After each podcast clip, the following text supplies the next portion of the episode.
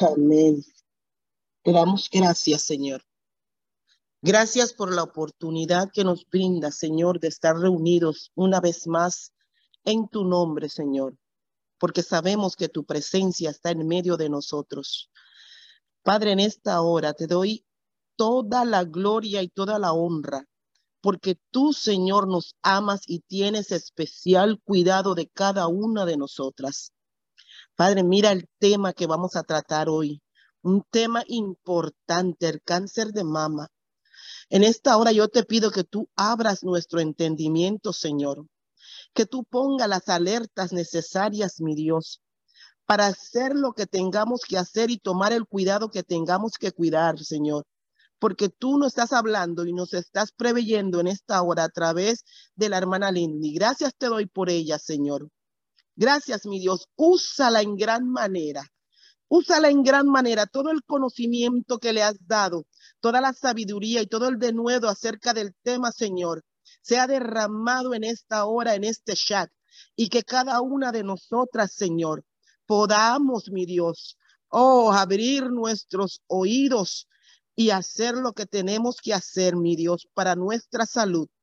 Porque tú quieres un cuerpo sano, un cuerpo que se levante, un cuerpo, aleluya, que esté dispuesto a hacer tu voluntad y tu obra.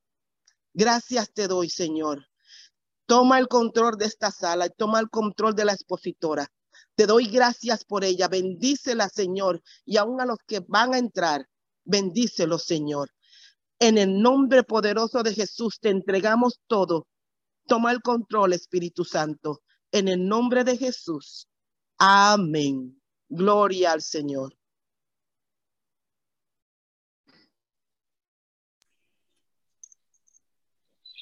Permítame saludar a Lidney. ¿Dónde está? Póngame en doble pantalla, por favor. Amada mía, eh, Hola, mi amor. Cada viernes, todo. Amén. Aquí estuviera, pero qué bueno que estás ahí también trayendo este tema tan importante que todas las mujeres que están ahí, no sé si hay hombres conectados, sepan lo, lo importante que es hablar de prevención.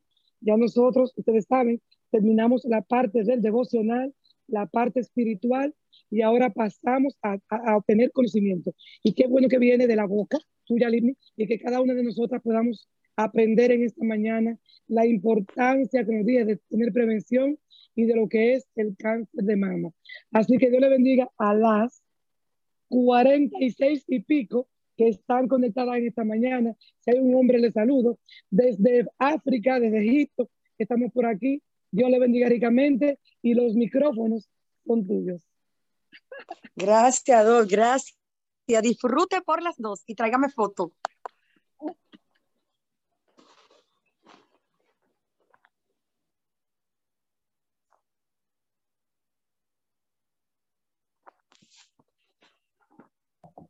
Hermana Litnik, no se escucha.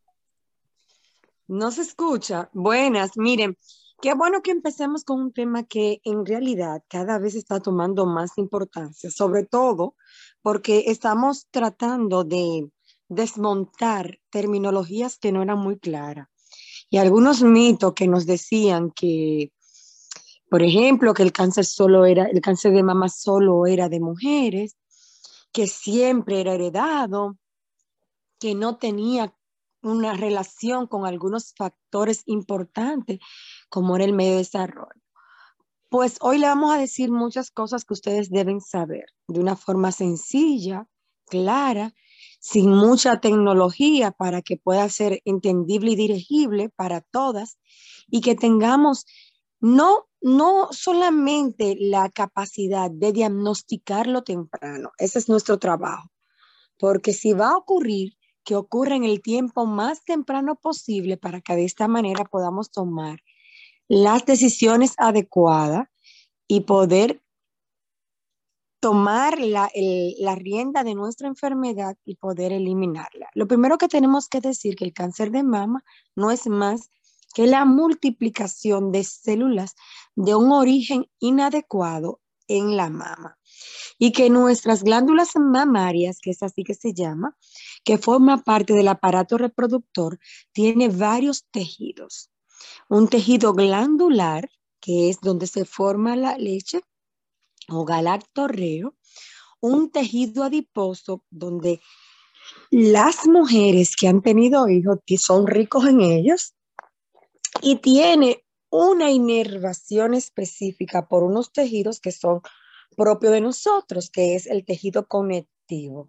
Nosotros fuimos elaborados en el momento que el Señor nos dio vida de cuatro tipos de tejidos básicos, que es el tejido epitelial, que es la parte interna de las glándulas, el tejido conectivo, que es el que le da sostén a todos los tejidos, un tejido muscular, que es el que se encarga de las contracciones para que la glándula mamaria expulse la leche, y un tejido nervioso que ejecuta todas las informaciones que nosotros necesitamos desarrollar.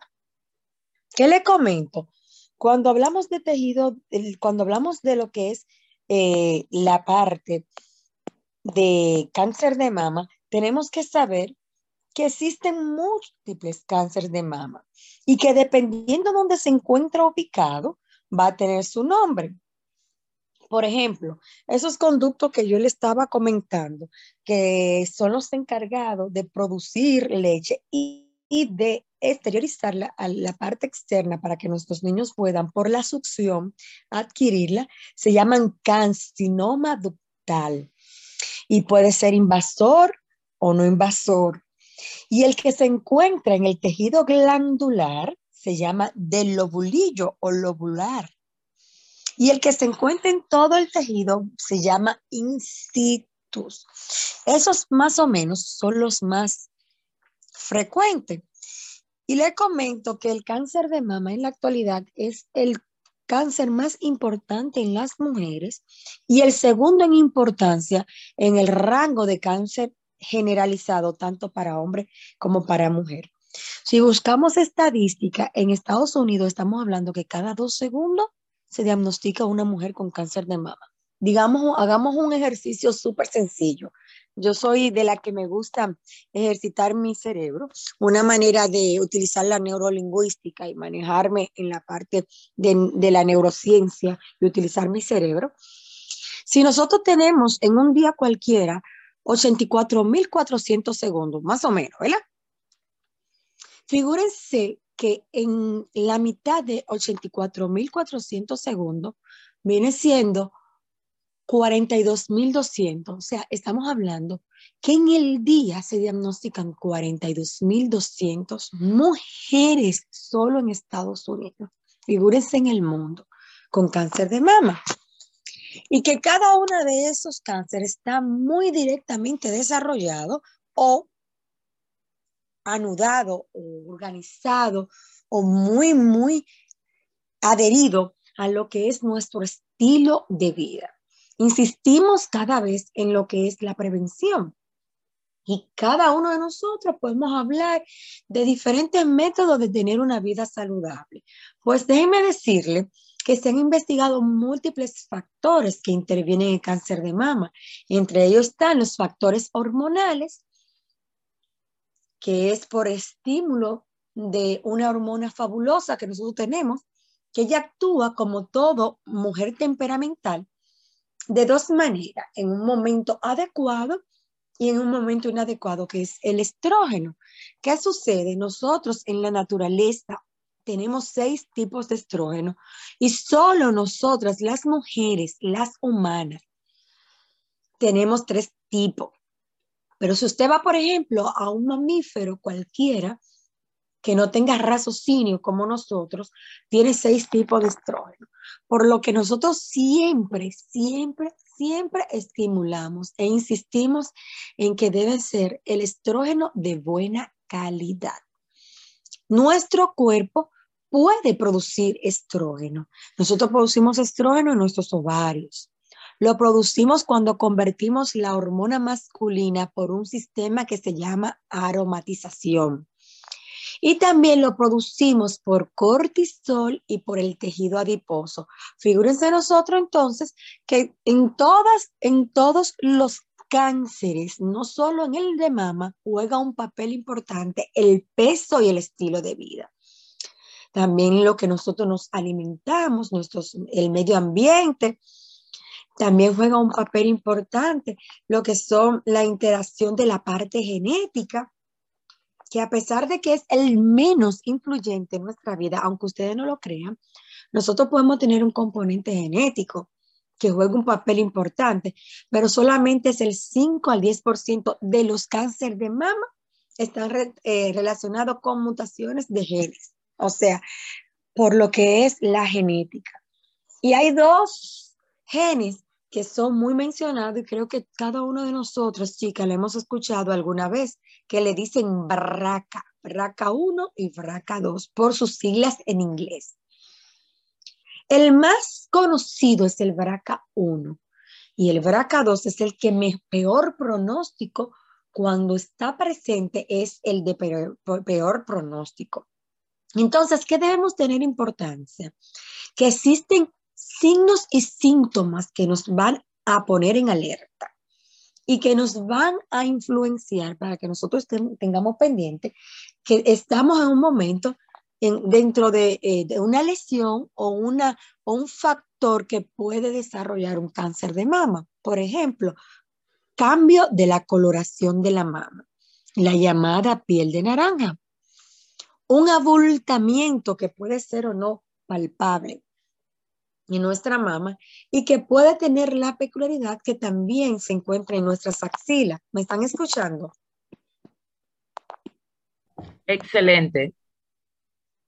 Bueno, entonces le comentaba que si tenemos la piel con cambio de la coloración en forma de naranja y como si fuera celulitis, que se llama piel de naranja, debe ser un signo de alarma.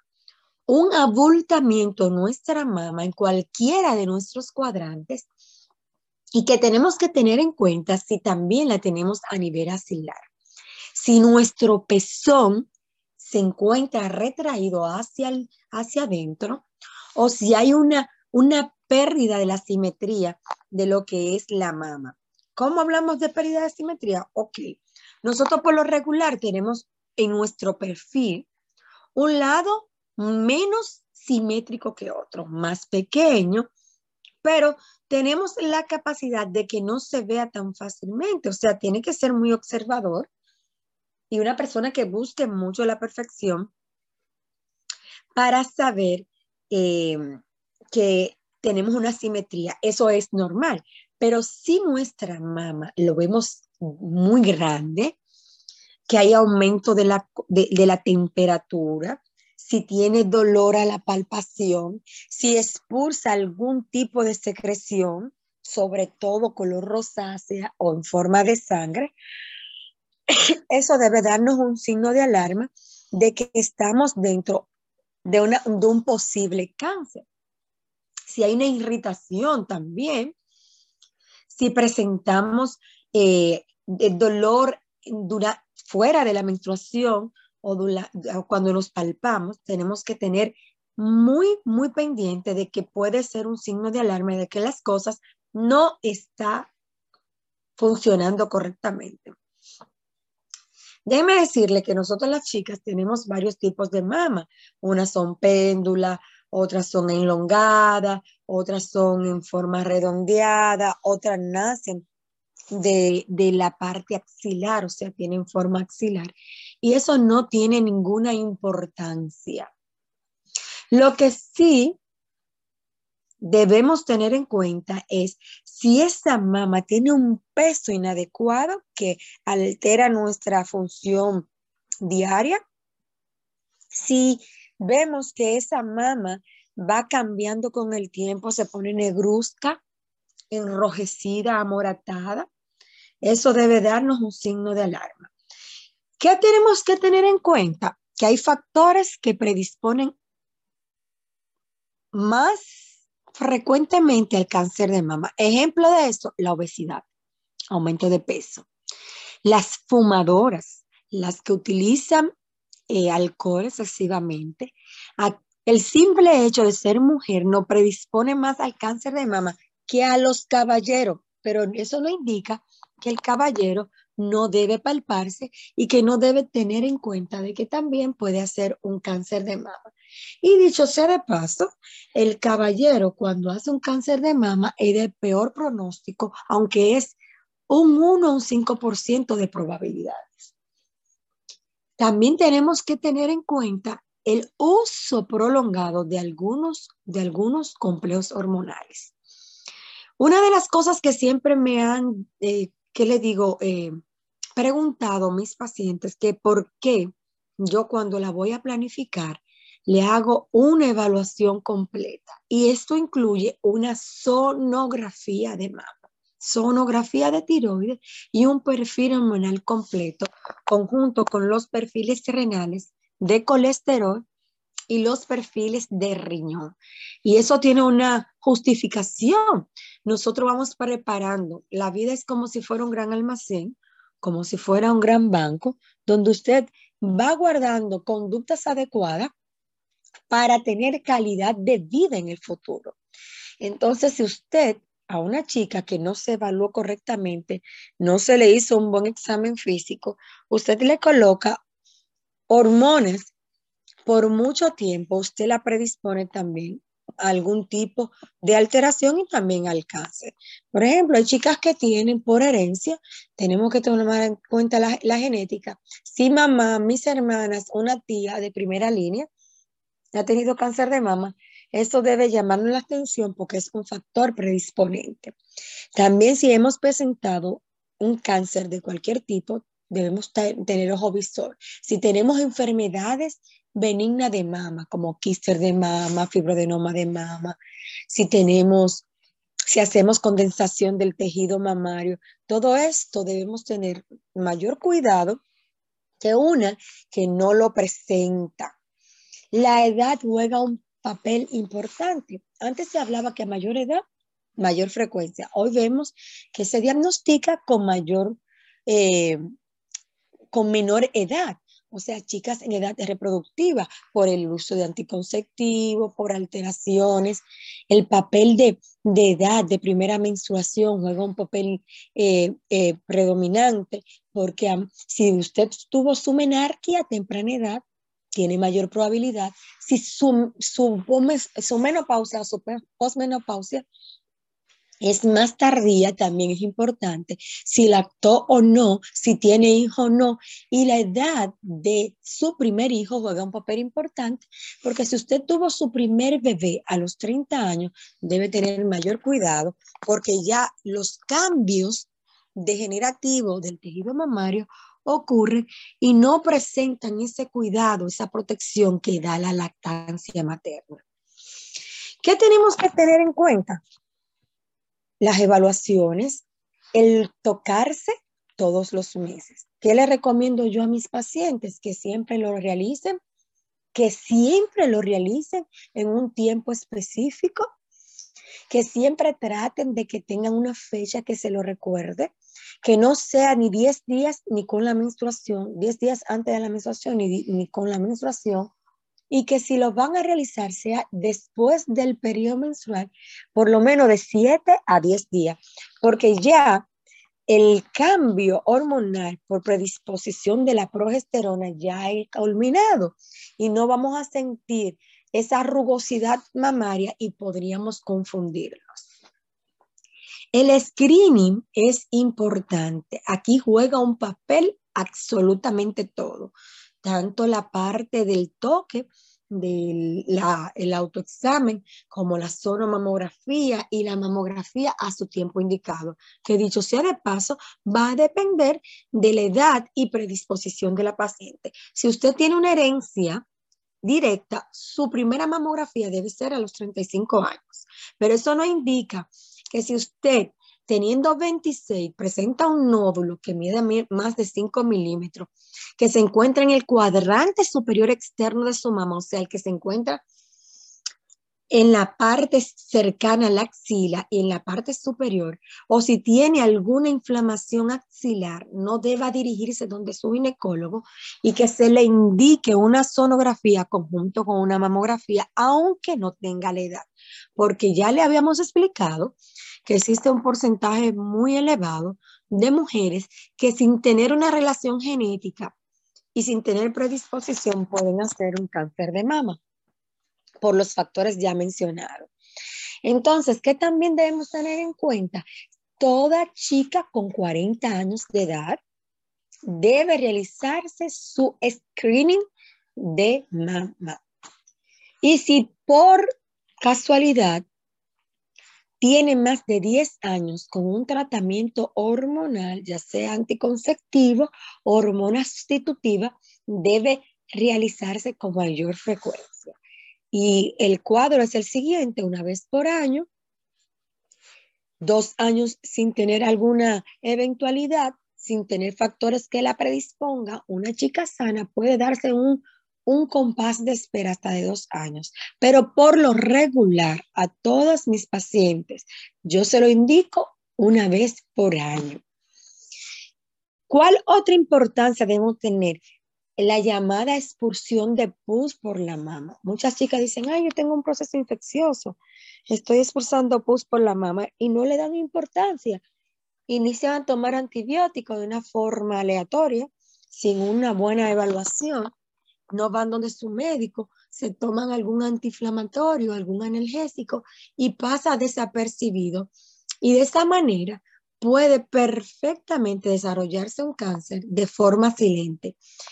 A pesar de que tenemos signos y síntomas que nos alertan, puede haber un cáncer callado, que es el incitus, que no da sintomatología, porque es de tamaño muy pequeño, que no se observa la palpación, que no presenta dolor y que pasa inadvertido en las mujeres. Por eso, siempre les señalizo que su evaluación anual en su médico nunca debe faltar. Déjame decirle que la prevención es el arma principal de toda, de toda mujer y, de, y, de, y que nos va a dar las pautas para que nosotros podamos hacer una buena evaluación y un buen plan terapéutico. Mientras más temprano se diagnostica, es de mejor pronóstico, más tardío, peor pronóstico. Y debemos tener en cuenta también que los signos de alarma no solamente están presentes en las mujeres en edad avanzada, sino que puede estar presente en una chica de menor edad. Eh, yo le recomiendo siempre también a las chicas el, el, cambio de estilo de vida, o sea, la forma preventiva. La Organización Mundial de la Salud recomienda que se realicen 154 minutos semanales de ejercicio. Eso es más o menos de 30 a 45 minutos por cinco días a la semana. Eso va a depender si usted es normopeso, o sea, si usted tiene un peso adecuado, si usted está sobrepeso o si usted está en obesidad. Si usted está en obesidad, su, su cambio, su, su cantidad requerida es diferente. Una buena alimentación libre de radicales libres, que no produzcan inflamación, que contengan antioxidantes, omega 3, omega 6 y omega 9, vitamina C y vitamina E. El sol juega un papel importante por la vitamina D. Y debe tener en cuenta también que esos ejercicios que nosotros realizamos deben ser eh, de una forma moderada a intensa eh, y, de, gran intensidad. O sea, que usted pueda implementar, si está en peso, una conversación sin jadeo. Si está en sobrepeso, usted debe hacer jadeo durante el ejercicio porque eso y dice que usted tiene su frecuencia cardíaca respiratoria elevada. Otros de, las, de los datos importantes que debemos tener en cuenta es que no debemos aumentar el peso o debemos disminuirlo si estamos aumentando de un 15 a un 20% de nuestro índice de masa corporal para estar en una vida saludable. Consumir proteínas, eliminar la santina. Las santinas son la Coca-Cola, los chocolates, y algunas bebidas alcohólicas. Y utilizar los, los alimentos de una forma más natural que podamos. También debemos tener en cuenta tener nuestros hijos en tiempo adecuado. Y si vamos a postergarlo, ir primero donde un especialista para que primero nos revise cómo está nuestra reserva ovárica, cómo está nuestro perfil hormonal, cómo están nuestros andrógenos. Nuestros andrógenos son las hormonas masculinas que toda mujer tiene. Y debemos inclusive todos los años hacer un perfil completo y un examen físico computarizado, completo, para que sepamos cómo está nuestra condición. Si nosotros llevamos una vida sana, podemos prevenirlo a tiempo.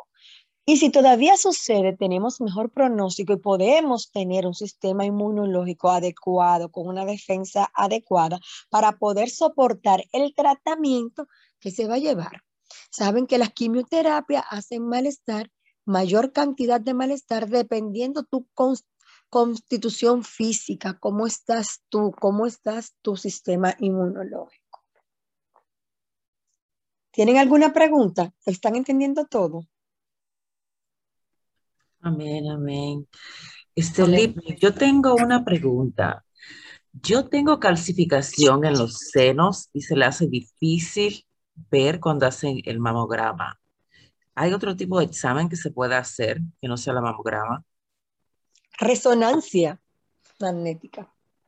Ok. Gracias, Amada.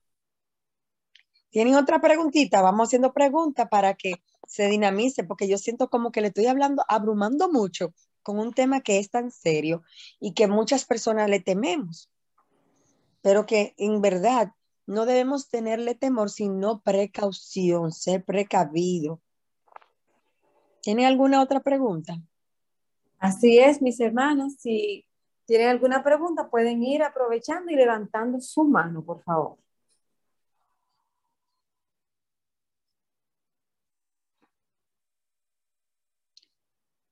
No tienen, pues sí. Sí, nuestra hermana Regina, por favor, Regina, abre tu micrófono y haz tu pregunta. Amén. Amada, eh, hace muchos años atrás yo me hice un examen y me dijeron que tenía era un quiste que no era maligno. Pero la preocupación mía es, ¿sería posible de que con el tiempo se tornara algo maligno o, o apareciese cáncer o una cosa así? Mire, déjeme explicarle. No es su quiste era benigno en ese momento, pero sus tejidos hacen lo que se llama tejido de cicatrización. Nosotros debemos tener mucho en cuenta y uno de los factores importantes es que usted puede tener predisposición a cambios celulares no a cáncer, cambios celulares, que nosotros debemos tener ojo visor. Por ejemplo, usted hacerse su sonomamografía, su mamografía a tiempo y tocarse para que esos cambios que usted presente no estén dentro de lo anormal. Y debe decirle siempre a su, médico doctor, yo fui operada por de un quíster de mama, para que él sepa qué investigar. Y que yo le recomiendo, si usted tiene antecedentes de familiares directos que que hayan presentado cáncer de mama, hacerse sus BRCA. Solicitar su indicación de BRCA para ver su pronóstico genético y predisposición al cáncer de mama. Gracias, Amada. Siempre. Ah, otra cosa. sí. Perdón, para disminuir la probabilidad de, volver a salir quiste de mama, es bueno que elimine de su dieta las santinas. Las santinas es café, Coca-Cola, eh, que utilice, eh, o si va a utilizar el café debe ser amargo, no con azúcares ni con ningún agregado o endulcorante. Y debe eh, eliminar los chocolates, al menos que sea de cacao. El, Debe inclusive tener una vida saludable y ejercitarse. El peso es primordial, porque si no va a predisponer otra vez a salir quíster de mama.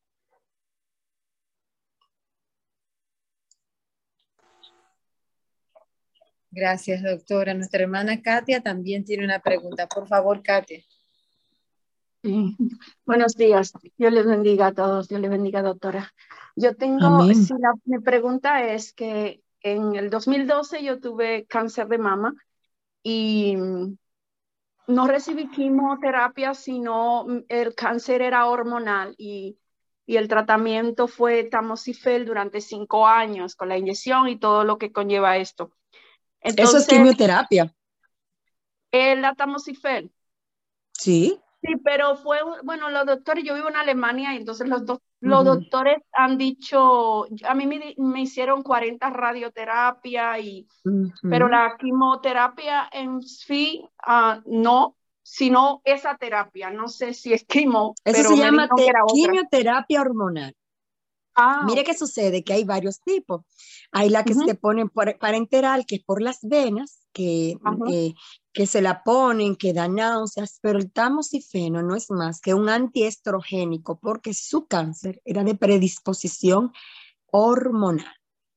Exacto, exacto. Ahora, mi pregunta es, eh, bueno, ya eh, pasó la terapia, los cinco años, luego ellos me dijeron que era una opción hacer cinco años más, la doctora mía, porque hubo consecuencias de eso, ¿no? Después tenía um, lo que eran diferentes problemas en el útero y tenía luego que operarme y ciertas cosas. Pero mi pregunta va enfatizada en ahora con el asunto de la inyección. Yo todavía no he tenido la consulta con mi doctora aquí y creo que es una oportunidad para hablar a alguien en mi propio idioma referente de que ¿Cómo puede ser contraproducente a una persona que haya tenido este historial médico de, cáncer y, todo, y, el tipo de cáncer que, tuve para la inyección eh, contra, o sea, de protección para el COVID?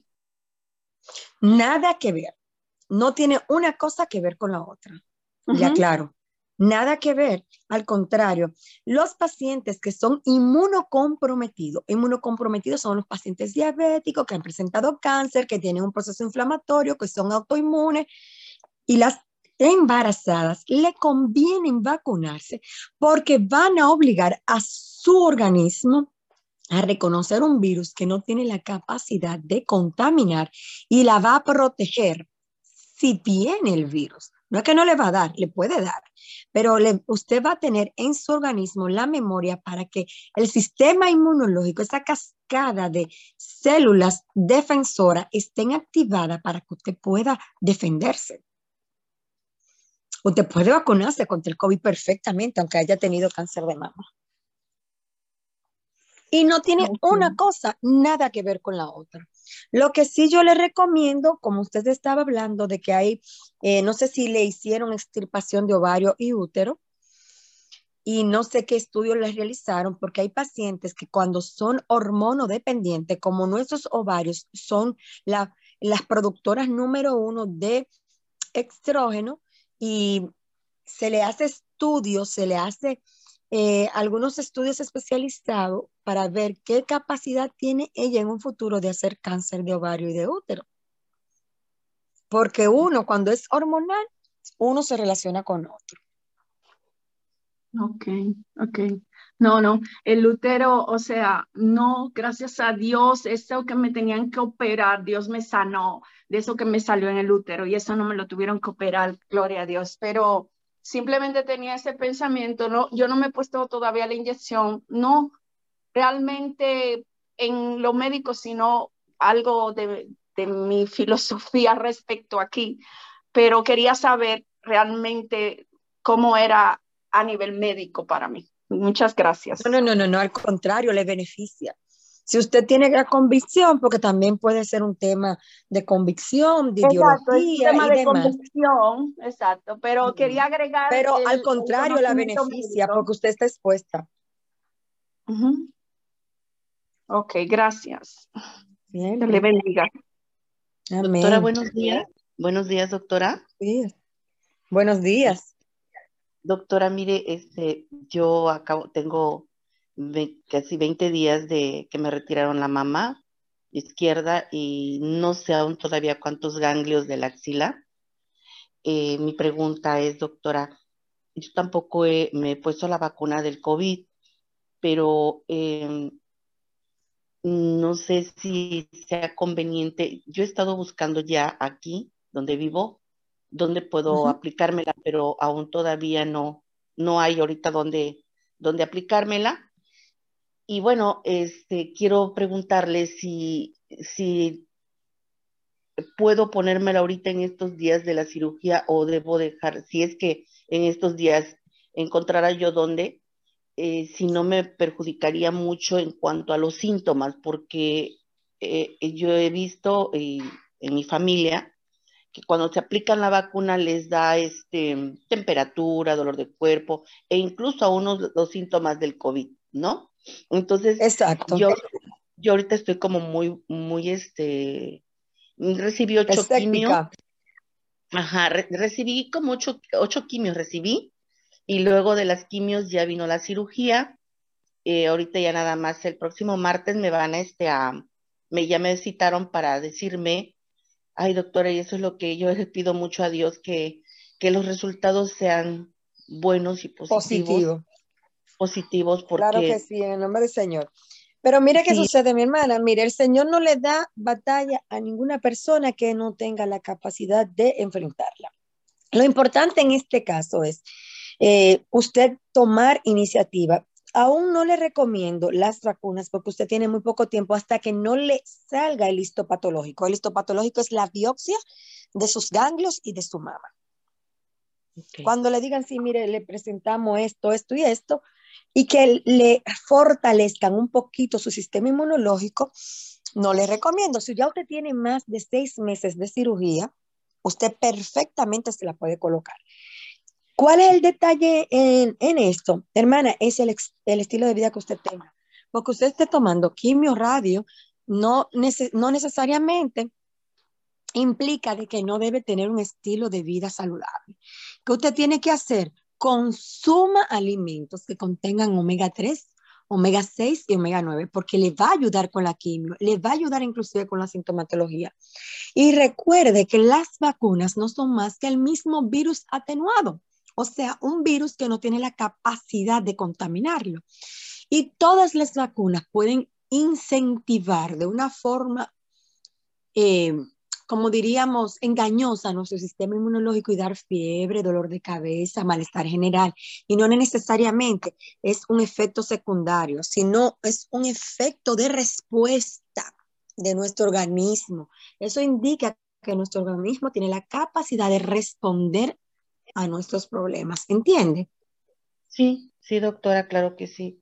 Okay. Espera un momentito más primeramente hasta que lleguen sus resultados, mientras consuma vitamina C, vitamina E, omega 3, omega 6. Como le hicieron extracción de ganglio, no sé de cuál de las dos mamas fue, recuerde que de esa mano usted no puede movilizarla. Mm, yeah. ¿Ok? E inclusive no la... debe darse terapia en esa mano porque puede hacer lo que se llama un edema postquimio y, pues, y post extirpación de ganglios. Usted le va a pedir a su médico que por favor lo refiera donde un fisiatra que le ayude con la drenalización de los ganglios linfáticos para que pueda estar más tranquila si no se le va a edematizar la mano, va a tener sensación de calambre, pesadez y es un efecto secundario a la extracción de lo que le hicieron. Sí, lo que siento. Es lo que ya estoy sintiendo, doctora, mi brazo, que estoy haciendo los ejercicios que me, me pusieron ahí en la, en la clínica, pero uh -huh. aunque los haga, sigo sintiendo, eh, en, o sea, unas sensaciones muy extrañas. Y me dijo la doctora que eso es normal, que es normal, pero me dijo que tenga yo movimiento con el brazo. Entonces, usted me dice que no. Pero no puede levantar nada pesado ok, nada pesado. Sí okay. puede hacer movilidad. ¿Qué le recomienda? La movilidad con, con, con la, la, pelotita esta de hacer ejercicio y uh -huh. tiene que, ella tiene que eh, decirle qué ángulo debe usted tomar, dependiendo de la cantidad de ganglio que usted le han extraído, a usted le van a decir de cuánto es el ángulo de movimiento una persona con una extracción de ganglios linfáticos de un brazo no puede, por ejemplo, levantar en su totalidad la mano o extenderla. Tiene que, eh, tiene que ir angulándolo al paso. O sea, yo lo que les recomiendo, para eso existen fisiatras específicos que son los que le van a dar el masaje, le van a, drenar los ganglios, le van a ayudar. Ok, doctora. Muchas gracias. Que Dios la bendiga. Amén. A sus órdenes. Gracias. Eh, las hermanas, si tienen alguna pregunta, pueden aprovechar y levantar la mano. ¿Alguna otra pregunta para la doctora? Aquí yo, mi hermana. Excelente. Aló. Adelante, hermana. Eh, sí, lo mío no es exactamente una pregunta, pero eh, quiero que la doctora eh, corrobore con lo que yo voy a decir. Oyendo a la, a la hermana, a la doctora, diciéndole a, a la hermana que, que fuera una fisiatra, yo soy sobreviviente de cáncer de mama también, en el 18 me dio. Y a mí mi oncóloga me refirió a una fisiatra.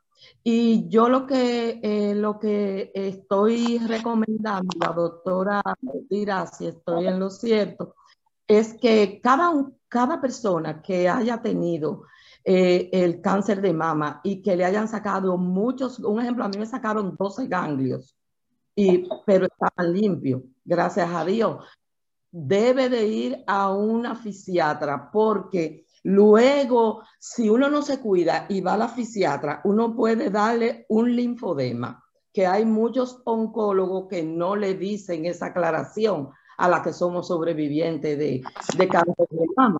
Y como decía la doctora, la fisiatra nos da una serie de ejercicios y una serie de, de cosas que no podemos hacer y que sí podemos que no debemos de hacer, especialmente con ese brazo. Me gustaría que la doctora ampliara eso un poquito más y le diera la recomendación si está de acuerdo eh, con lo que estamos con lo que estamos Sí, inclusive yo lo que no utilicé la terminología médica del linfodema para hacerlo un poquito más llano y le dije ah, edema del, del brazo. Entonces yo le dije inflamación o edema del brazo. ¿Qué sucede? Usted sabe que los ganglios son los encargados, nuestros, nuestro conducto de desagüe del organismo. Manejan una cantidad, un volumen específico de plasma. Nuestra sangre tiene dos composiciones, que es líquida y la parte sólida. La parte sólida es nuestros, nuestros glóbulos blancos, nuestras plaquetas y nuestros glóbulos rojos. Y la parte líquida es el plasma. Y el plasma tiene su función, tiene una función que es inmunológica, o sea que nos ayuda a nuestra defensa, y de drenaje. En forma de plasma es que nosotros, nuestras proteínas, se dirigen al riñón para ser drenado y ser filtrado. Nuestro riñón, que es un colador, y así sucesivamente llega. Nosotros somos 80-90% líquido y debe haber un fluido adecuado en cuanto a velocidad, cantidad y volumen. Entonces, ¿qué yo le recomiendo a ella? Que no haga ejercicio sola en casa, porque ella no tiene el entrenamiento ni la capacidad. E inclusive el fisiatra tiene las herramientas de darle estimulación temprana con unos aparatitos que tienen electricidad y, le, y le ejercitan su parte muscular y ayuda que esos ganglios que hagan falta no sean tan, diríamos, no, no sean tan necesarios, digamos, un momento dado, porque va a tener un ayudante externo, que es ese estimulador.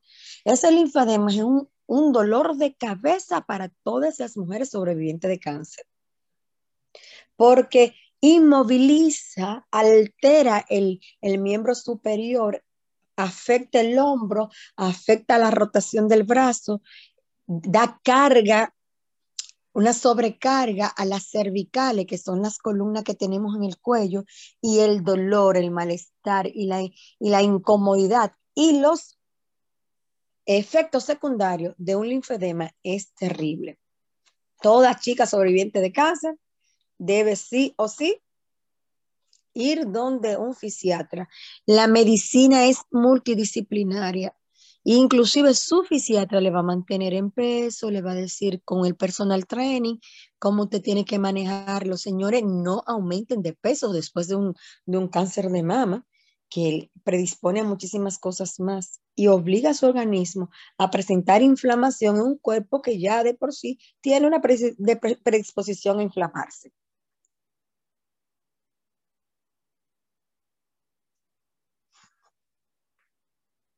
¿Alguna otra pregunta?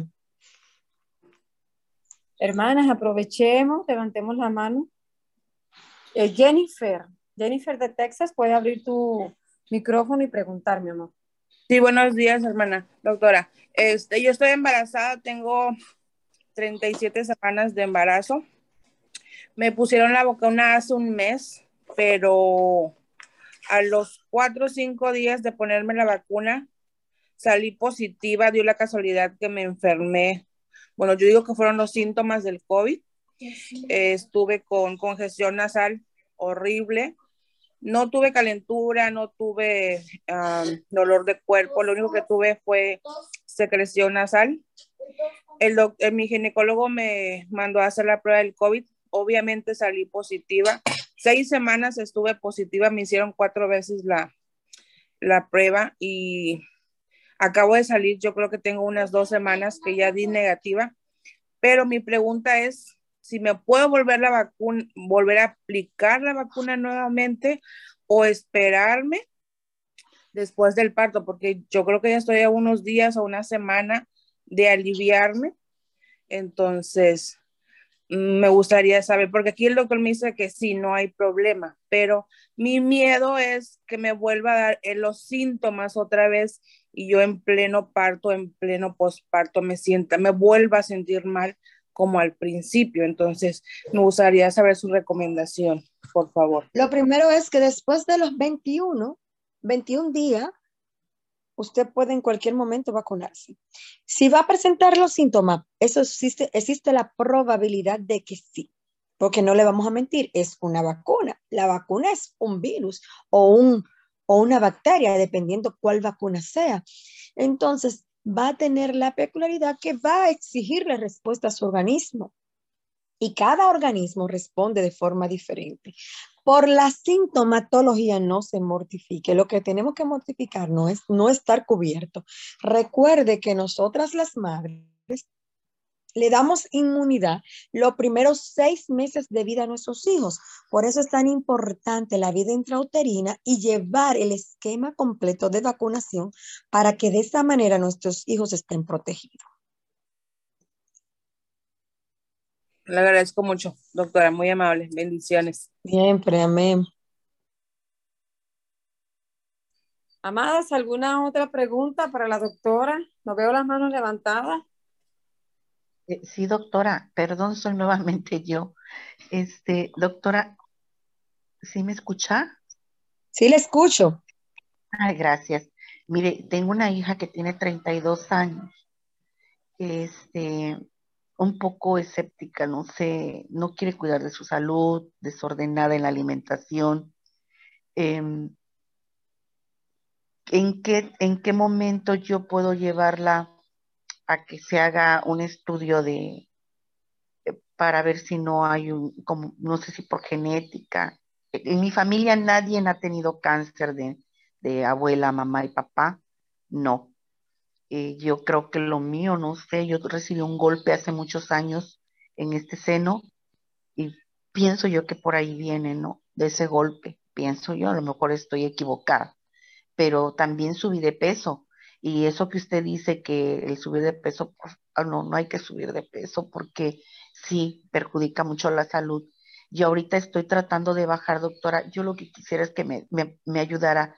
Necesito buscar una nutrióloga para que, también una nutrióloga para que me vea lo de mi alimentación, porque, híjole, qué difícil se me hace lo de la alimentación, doctora. Este, que necesito comer puras verduras, o sea, no, no, no, un momentito, la alimentación es personalizada. Lo primero es que tiene que ir donde un endocrinólogo y donde una nutricionista. ¿Qué le va a decir ella? ¿Cuál es su composición? Recuerda que nosotros tenemos músculo, grasa y líquido. ¿Cuál de esos elementos es el que está más aumentado?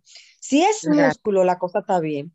Si es grasa, entonces a usted hay que ponerle una alimentación de acuerdo a su necesidad cuando le hacen una evaluación, porque por ejemplo, si usted es una persona que tiene colesterol elevado o tiene dislipidemia, su dieta debe ser hipo, hipolipemiante.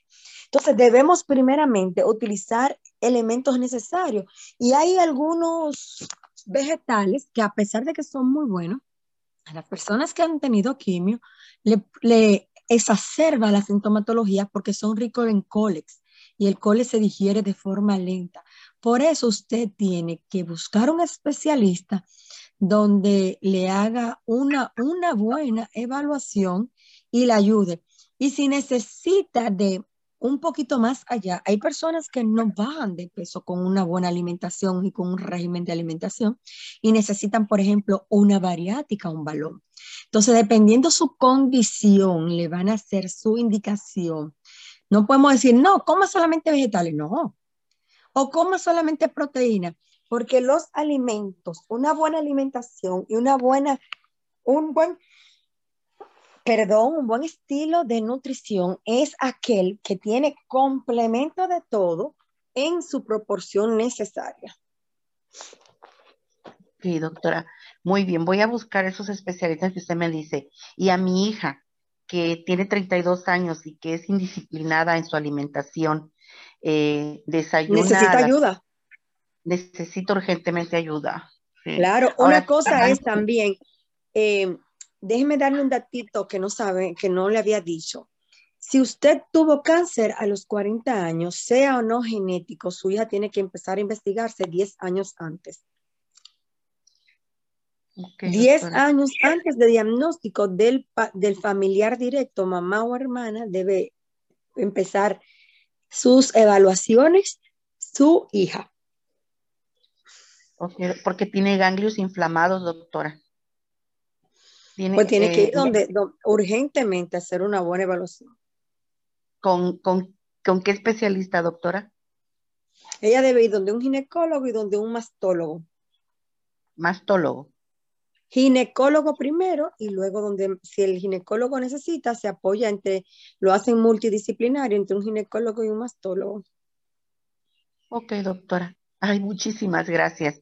Gracias, doctora. Siempre a sus órdenes. Muy amable. Gracias.